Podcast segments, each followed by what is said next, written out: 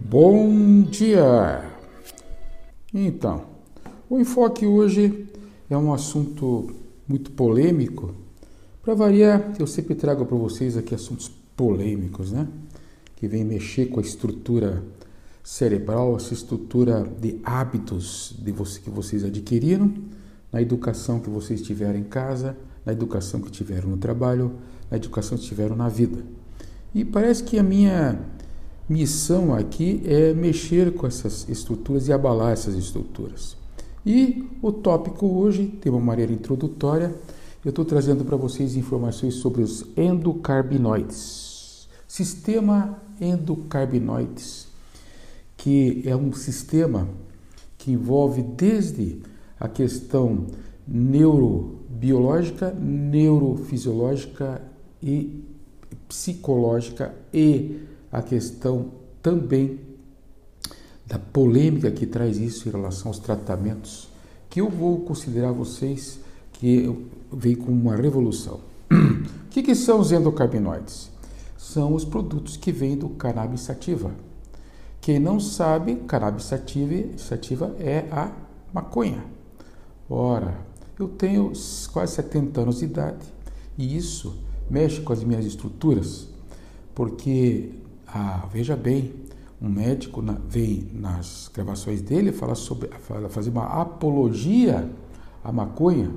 Esse homem deveria ser exterminado da sociedade, porque nós sabemos que a maconha nos leva a hábitos para o caminho de outras drogas, né?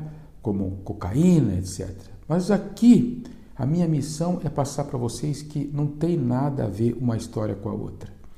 Os endocarbinoides, o sistema endocarbinoide, ele vem justamente questionar essa questão dessa toxicologia que vem do subproduto da divisão dessa parte tóxica dos endocarbinoides e da parte não tóxica. Na parte tóxicas, né, nós temos o THC, que traz todos os sintomas que vocês já ouviram falar que a pessoa que usa maconha tem. Náuseas, vômitos, tosse prolongada, anodínia, né? uma pessoa que fica apática, indiferente, ou ao contrário, tem a bipolaridade dele, né? em que entra em euforia, de repente entra em depressão.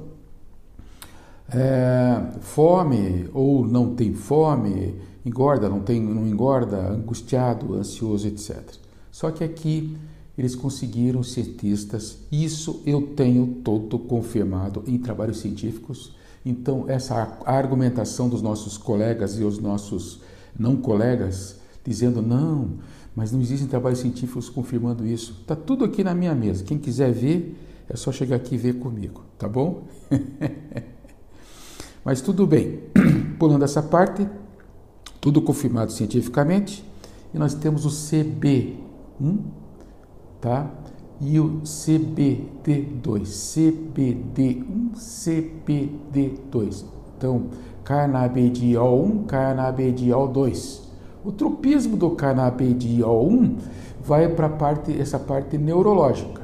E o tropismo do canabidiol 2 vai para a questão imunológica, mexendo inclusive nas micróglias dos neurônios, nessa parte estrutural que os neurônios, que o sistema nervoso tem. Como o nosso objetivo aqui se aprofundar nessa questão é, científica, cabe a vocês, de repente, ir às informações que trazem o Google e outras estruturas para ver lá o que, que significa isso. Mas, o que, que eu quero trazer para vocês? Eu quero trazer para vocês que vocês têm que entender que o CB CBD1 e o CB2 são subprodutos da depuração da cannabis e eles não são tóxicos e não criam dependência física e têm indicações muito claras e precisas. Por exemplo, vocês têm é, é, uma pessoa tá, que chega para vocês e está tomando muitos antidepressivos, certo? E vem com uma história clínica, uma história de vida de sensação de desesperança, de sensação de amargura na vida, com angústia, com ansiedade, com pensamentos suicidas, tá? É, que vem dizendo que esse desprazer todo da vida está trazendo um desequilíbrio nas suas patologias coronárias ou na diabetes do tipo 2. Super bem indicados endocarbinoides. Concomitantemente ao uso do tratamento das outras substâncias indicadas pelos nossos colegas, também baseados em ciência e pesquisa. Então, essa sensação ela passa a ser o comando da vida da pessoa. E muitos, tomando as medicações antidepressivas, não conseguem dar conta dessa situação emocional em que eles estão. Por quê? Porque, na realidade, esse sistema endocarbinoide ele é um regulador central da resposta ao estresse. Ele vai lá no seu cérebro, gente. Ele vai regular áreas do sistema límbico, as áreas afetivas, a ínsula, né? a córtex pré-frontal, a questão do hipocampo, o eixo hipocampo-hipotálamo, a liberação dos hormônios nessa parte central, que vai liberar lá na suprarrenal, vai regular a relação da glicose com a liberação da adrenal, da, da, da, da adrenal, da, produção de, de, de, cortisol plasmático e também, como consequentemente, a regulação de serotonina, ergotamina, dopamina, é, ocitocina, todos esses hormônios, eles vão ter uma regulação nesse sistema endocarnepediol, comprovadamente. E ainda por cima, vão fazer um casamento do equilíbrio entre a serotonina, a MAO, que é a monoaminoxidase, só para dar uma ideia para vocês, essa enzima é, aumenta a quantidade de serotonina no corpo, portanto, acaba fazendo um equilíbrio desse desprazer da pessoa.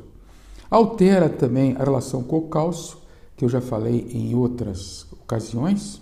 Quem quiser procurar nos meus podcasts, é, que está lá essa relação do cálcio com esse, esses disruptores, esses disruptores endócrinos, a relação do cálcio com a questão da dinâmica da, da, do, do, do, coração, a relação do cálcio com magnésio, com manganês, com sódio e com potássio, a relação desse cálcio com a questão de infartos, de aterosclerose, de entupimento, vamos dizer assim, dessas artérias. Né?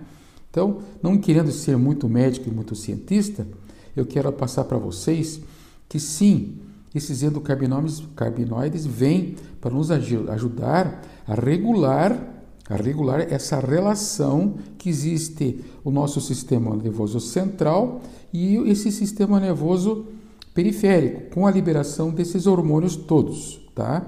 Nesse processo, ele altera, tá? Alterando os glicocorticoides, ele também vai fazer uma alteração do processo de equilíbrio dos radicais livres. Radicais livres. Então, vou parar agora para dar chance a vocês pensarem no assunto e vou concluir isso, esses dados todos que eu trouxe para vocês, que sim, o sistema endocarbinoide vem regular e vem acabar com esse, essa discriminação que existe entre o uso desses endocarbinoides tá? e a questão do abuso desses endocarbinoides, não dos endocarbinoides, mas do uso da maconha. O uso da maconha, pelo seu abuso, traz a depressão e traz um comportamento bipolar. Muito obrigado pela audiência de vocês.